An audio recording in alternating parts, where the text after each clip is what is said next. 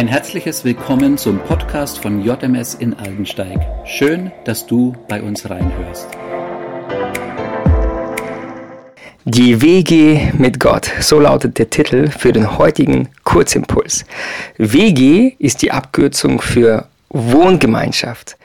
Und Gottes großes Ziel mit Menschen ist und bleibt eine Wohngemeinschaft. Die Bibel beginnt damit in 1. Mose, dass Gott eine WG, also eine Wohngemeinschaft mit Menschen gründet.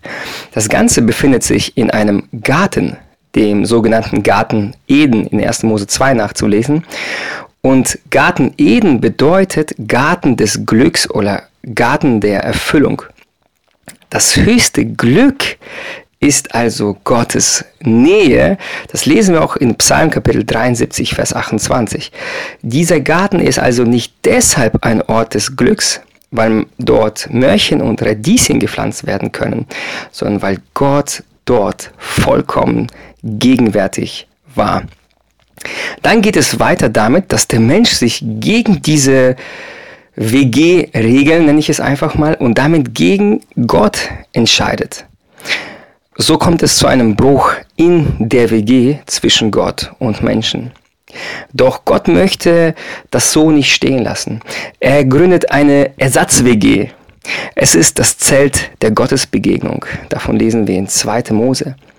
Dieses wird irgendwann ausgebaut, sozusagen abgegradet zum Tempel. Und hierzu lesen wir etwas sehr Interessantes von David in Psalm Kapitel 5, Vers 8. David schreibt, ich darf dein Haus betreten, dank deiner großen Gunst. Mit dem Neuen Testament kommt eine neue WG-Dimension. Gott selbst wird in Jesus Mensch und wohnt mit seiner Herrlichkeit, so heißt es in Johannes Kapitel 1, Vers 14, unter den Menschen. Allerdings lokal. Das ist die Jesus-WG. Alle, die an Jesus von Herzen glauben, bekommen den Heiligen Geist.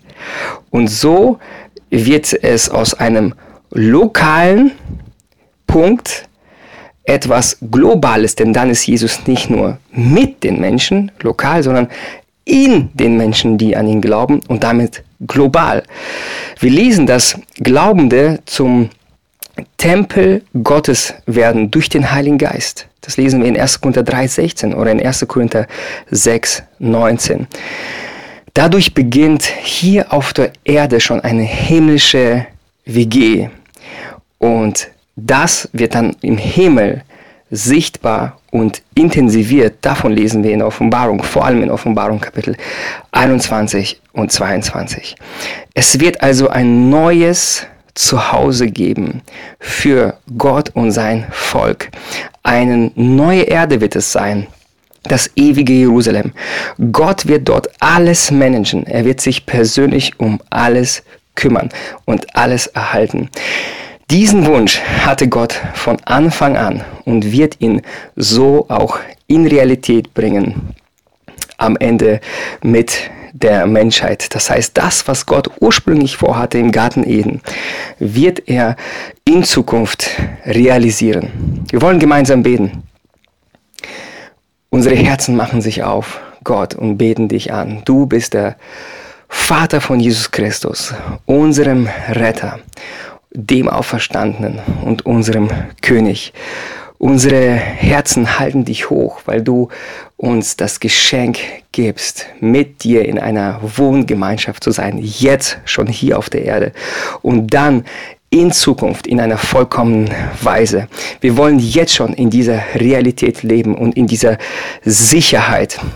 Wir wollen dir für das große Geschenk danken. Wir beten das in deinem heiligen und mächtigen Namen. Seid gesegnet mit den Versen aus Johannes Kapitel 14, Verse 2 und 3. Das sind Verse, die Jesus selber seinen Jüngern mitgibt. Er sagt, im Hause meines Vaters gibt es viele Wohnungen. Und wenn es nicht so wäre, hätte ich dann etwa zu euch gesagt, dass ich dorthin gehe, um einen Platz für euch vorzubereiten. Und wenn ich einen Platz für euch vorbereitet habe, werde ich wiederkommen und euch zu mir holen, damit auch ihr dort seid, wo ich bin.